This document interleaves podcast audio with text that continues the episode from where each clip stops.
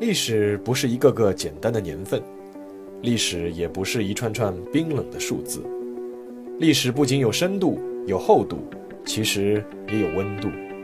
行事有态度，做人有温度。我是馒头大师，欢迎来到历史的温度。让我们读懂过去，活好当下，探面未来。各位听众，大家好！一转眼又到了周五了，好像每次开场白都一样啊。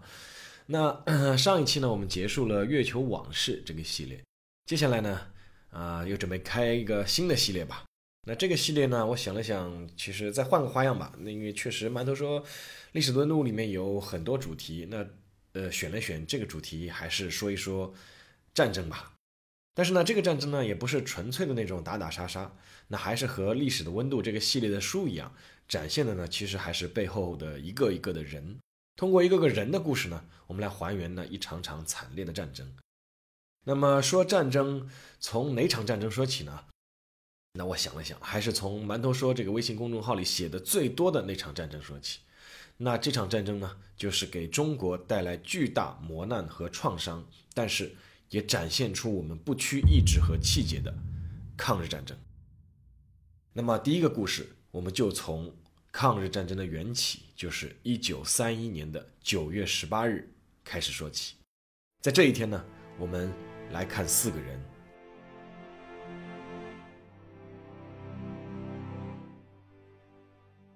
我们第一个要说的人呢，这个人叫石原莞尔。在一九三一年的时候，石原莞尔担任的职位呢是日本关东军作战主任参谋。在那一年呢，石原莞尔的脸色呢是常常充满了一种得意之情，倒也不是因为石原莞尔是官运亨通，虽然他日后是官拜日本陆军中将，但是呢，在一九三一年的时候呢，他的军衔呢还只是一个中佐。那让他得意的呢，是他的一个观点呢，在日本国内的军政界得到了高度的评价。什么的观点呢？呃，他的观点是这样的，就是代表东方的日本和代表西方的美国。未来难免会为争夺世界霸权决一死战。那么在此之前呢，日本最需要的就是要去夺取中国的东北，也就是他们称为的叫满洲，来作为日后扩张和补给的基地。那值得一提的是呢，是石原莞尔当时在日本是被有些人称为叫做第一谋略家。为什么呢？因为他当时坚持的是日本的叫有限侵略论，就是日本只需要占领中国的东北，就是满洲了。他认为日本只要占领中国的东北就可以了，不应该与中国全面开战。那石原听上去还挺仁慈的，对不对？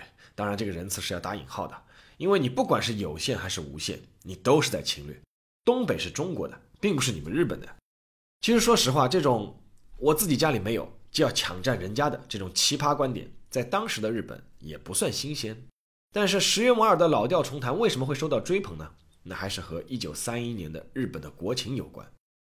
那我们都知道，在一八六零年代末，在日本的明治维新之后呢，日本是经历了一段高速发展的时期。那无论从哪个方面，这个弹丸之国确实是在当时走到了亚洲的最前面。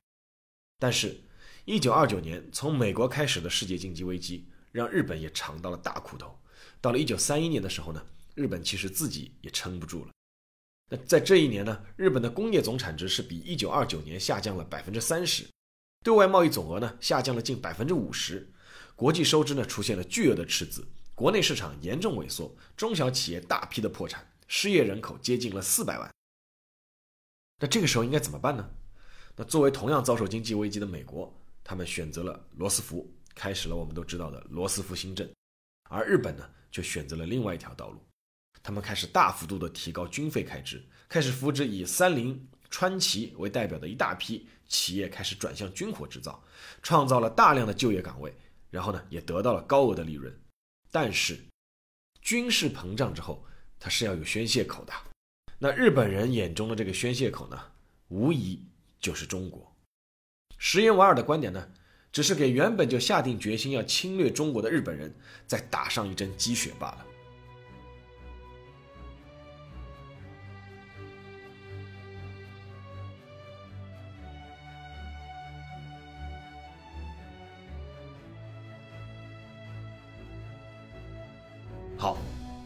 我们再来看第二个人，这个人呢叫河本末守，也是一个日本人。他当时的身份呢是日本关东军的一名中尉。在一九三一年九月十八日的这天晚上，河本墨守的面色是有些紧张的。河本墨守隶属于日本关东军独立守备队第二大队第三中队，但是他还有另外一个身份，是爆破专家。那当时河本墨守肯定不会意识到，自己在一九三一年九月十八日晚上要做的这件事将改变整个历史。那天晚上。河本墨守带着六名士兵偷偷埋下了四十二包黄色炸药。那四十二包炸药本来不足以让历史记住河本墨守这个名字，但是他埋炸药的地方是在一个叫柳条湖的地方。这个地方离中国沈阳的北大营西南方向只有八百米左右的距离，而北大营是当时中国东北军的驻地。河本末守是把这些炸药埋在南满铁路的铁轨下面。一九三一年九月十八日晚上十点三十分，四十二包炸药被准时引爆。其实这次爆炸并没有造成什么损失。据说爆炸之后的二十分钟，一列列车还居然是安然无恙的开了过去。但是这一次爆炸对日本关东军来说已经足够了。随着爆炸声呢，早就在四公里外等候多时的川岛正大尉，他就是河本末守所在中队的中队长。那川岛正大尉呢，就下达了。对北大营中国东北军第七旅的攻击命令。晚上十一点四十六分，就在爆炸发生的一个多小时以后，驻扎在沈阳的土肥原贤二给驻扎在旅顺的日本关东军司令部先后发了两封电报。第一封电报说，说是中国军队破坏了铁路，袭击了日本守备队。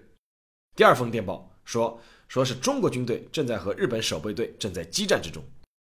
早已经等候多时的日本关东军司令官本庄繁。参谋长三宅光治、作战主任参谋石原莞尔立刻拍板，迅速集结，惩罚中国军队，占领东三省。九一八事变就这样爆发了。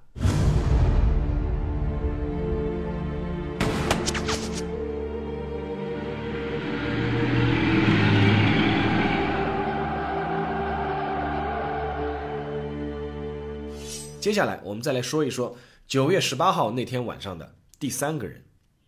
这个人叫张学良。那天晚上，东北少帅张学良的神情非常轻松。这位东北军的最高统帅，在九一八事变的当晚，其实并不在东北。张学良是五月底因为重感冒住进了北平的协和医院。因为长期吸食毒品，少帅的身子骨总是比正常人要恢复的慢一些，到了九月初才痊愈。那天晚上呢，张学良是带着夫人于凤至和赵四小姐。在北平的前门外中和戏院，观看由梅兰芳表演的京剧《宇宙风》。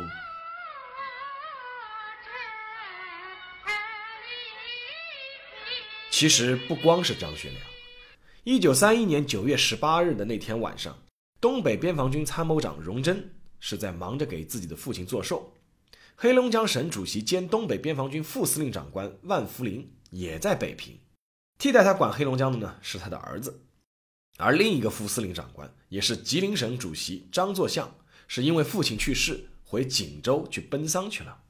那天晚上，根据在台上唱戏的梅兰芳后来回忆，当他演到赵女金殿装疯的那一段时，看到有人奔进了张学良的包厢，对着张学良耳语了几句，然后张学良迅速起身离开了包厢。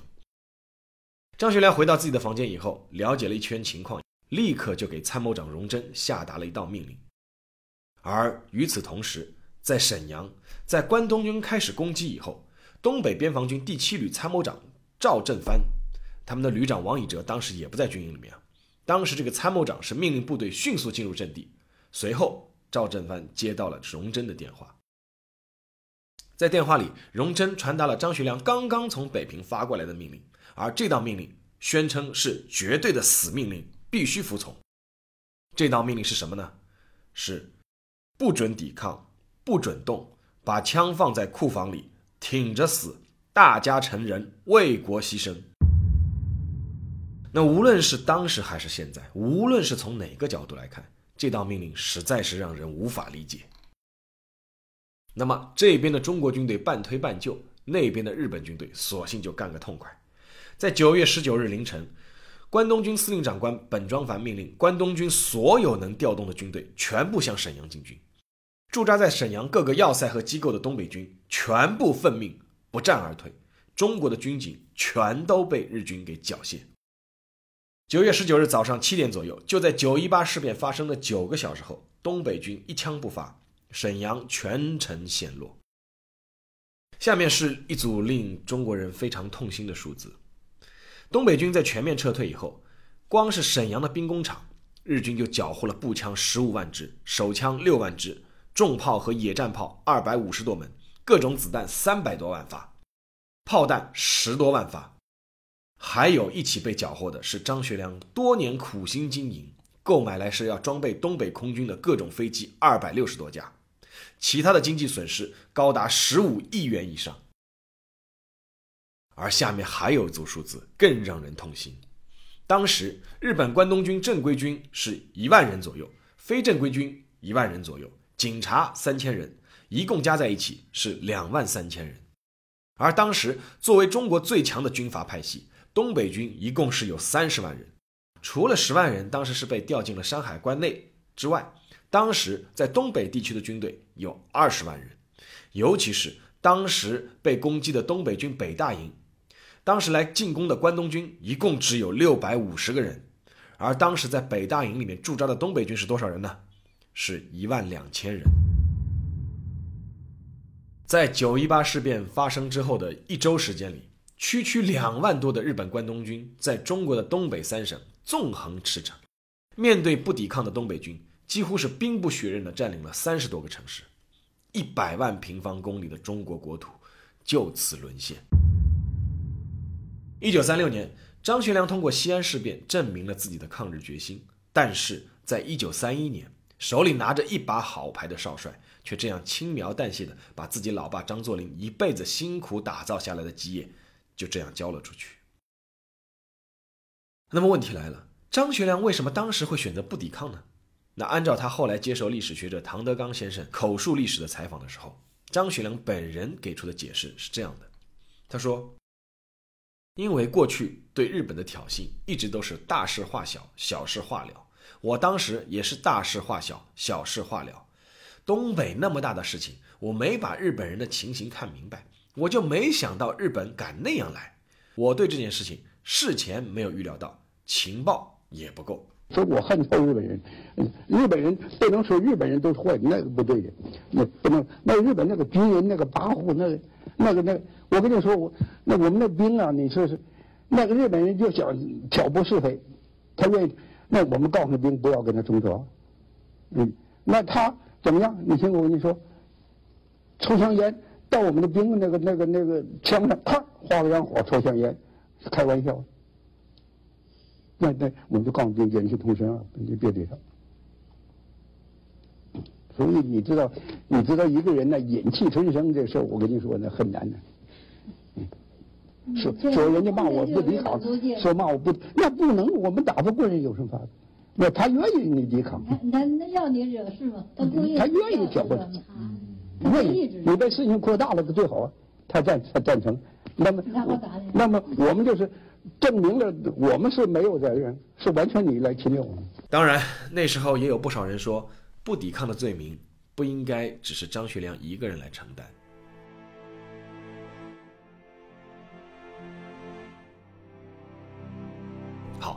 那么，我们就来说说一九三一年九月十八日晚上的第四个人，这个人叫蒋介石。九月十八号的那天晚上，蒋介石脸上的神色非常的淡定，因为他是真的什么都不知道。那天晚上，蒋介石正在开往江西南昌的永绥号军舰上。那九一八事变的消息是蒋介石在九月十九日在军舰抵达湖口以后，他才知道的。当时，蒋介石立刻就给张学良拍去了一封电报。那封电报写的是：“现即刻到北平张副司令勋舰，就是写给张学良。中正克抵南昌，接沪电之日兵攻沈阳。据东京消息，日以我军拆毁铁路之计划，其借口如此，请向外宣传时，对此应辟之，就是辟谣的辟啊。敬请盼时刻电告。”那么从这封电文的原文来看呢，蒋介石其实是完全不知道东北的那天晚上究竟发生了什么事情，只是希望张学良要辟谣，辟谣什么呢？是要辟谣不是中国军队拆毁的铁路。所以说，说九一八事变是蒋介石下令张学良不抵抗，这个说法看来还是缺乏证据的支撑。事实上，张学良后来在自己的口述回忆录里面也承认，至少在九一八这件事情上，自己要承担不抵抗的主要责任。那么，蒋介石有没有告诫过张学良不要冲动呢？当然也是有的。在九一八事变之前，蒋介石当时确实是给张学良有过明确的指示，就是要避免冲突，不要给日本人任何把柄。但是问题在于，九一八这天晚上，日本人都已经明目张胆的主动发动进攻了，还要怎么避免冲突？那人家还需要你什么把柄吗？事情发展到九月十八日晚上这一地步的话，其实确实超出了很多人的意料。包括蒋介石，那这里也不是为蒋介石开脱。蒋介石在抗日战争爆发之前，很多不抵抗的息事宁人的命令，确实都是他亲自下的。但按照当时的背景，张学良和他的东北军虽然宣布东北意志归顺中央，但是东北的当时的军事、经济、政治，其实还是享有很高的自主权。很多时候，蒋介石也插不上手。那这一点呢，从一九三一年十二月东北的锦州丢失就能够看得出来。当时的十二月的时候，日军主力开始围攻东北的锦州，蒋介石和国民政府多次致电张学良，于公于私都希望他能够积极防守，但是张学良最终还是选择了撤退。所以张学良晚年在自己的口述历史中也承认的很坦诚，他说：“我作为一个封疆大吏，我要负这个责任，不抵抗，不能把这个推给中央。”但是蒋介石同时又是矛盾的。一九三一年九月十八日。蒋介石所乘的永绥号军舰为什么要开往南昌？那是因为蒋介石要亲自坐镇江西，围剿中共红军。就在九一八事变的七个月前，蒋介石刚刚调集了三十万大军，对共产党的瑞金中央根据地进行了第三次围剿。他在当时那封告全国将士书中明确的表示说：“赤货，就是红色的赤货，赤货是中国最大的祸患。”所以。即便是到了一九三一年十一月三十日，东三省已经全部沦陷。在这样的背景下，蒋介石发表演说的内容不是如何收复东北，而是那句大家后来都知道的“攘外必先安内”。这是他首次正式提出这句话。作为一个国家的首脑，蒋介石清醒地认识到中日必有一战，但他也明白，面对当时已经是工业化国家的日本而言，还处于农业化时代的中国，其实是很多方面是远远落后日本的。而更关键的是，蒋介石固执地认为能拖就拖，因为首先是要把家里打扫干净。所以从这一点上来说，尽管1931年9月18日东北军不放一枪就全面撤退，这个责任应该是由张学良来负，但是蒋介石和张学良对日本当时采取的态度其实还是一致的。总结来说，就是两个字，哪两个字呢？忍让。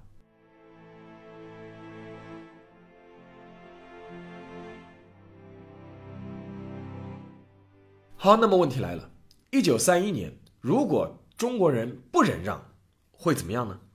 按照蒋介石和张学良的估计呢，日本就会借此找到借口，不断的增兵，最后全面入侵中国。好，那么我们忍让了，我们一枪也不放，我们二十万东北军就这样撤出了东三省。那么最终我们的忍让又产生了什么结果呢？我们可以来看一下，一九三一年九一八事变之后。一九三二年，日本人请出了溥仪，成立了伪满洲国，企图坐实侵吞中国东北的事实。一九三三年，日军攻占热河省，并且开始攻击长城的各个关口，最终签订了《塘沽协定》。在这份协定中，中国军队被规定只能待在长城以南，等于变相承认不会去收复沦陷的热河省和东三省。一九三四年，日本指使伪满洲国成为了满洲帝国。一九三五年，日本制造华北事变。策动宋哲元这些将领进行华北五省自治运动。十一月二十五日，策动殷汝耕这些汉奸在通州成立了冀东防共自治政府，宣布脱离南京中央政府。一九三六年，日本和伪冀察政委会秘密签订了华北防共协定，协定规定中国军队不能进驻冀察两省。同年，在关东军的支持下，伪蒙古军政府成立。一九三七年，卢沟桥事变爆发。反而是觉得自己已经忍让了六年的日本，终于开始全面侵华。一头注定要作恶的狼，你的忍让只是给了他磨牙的时间罢了。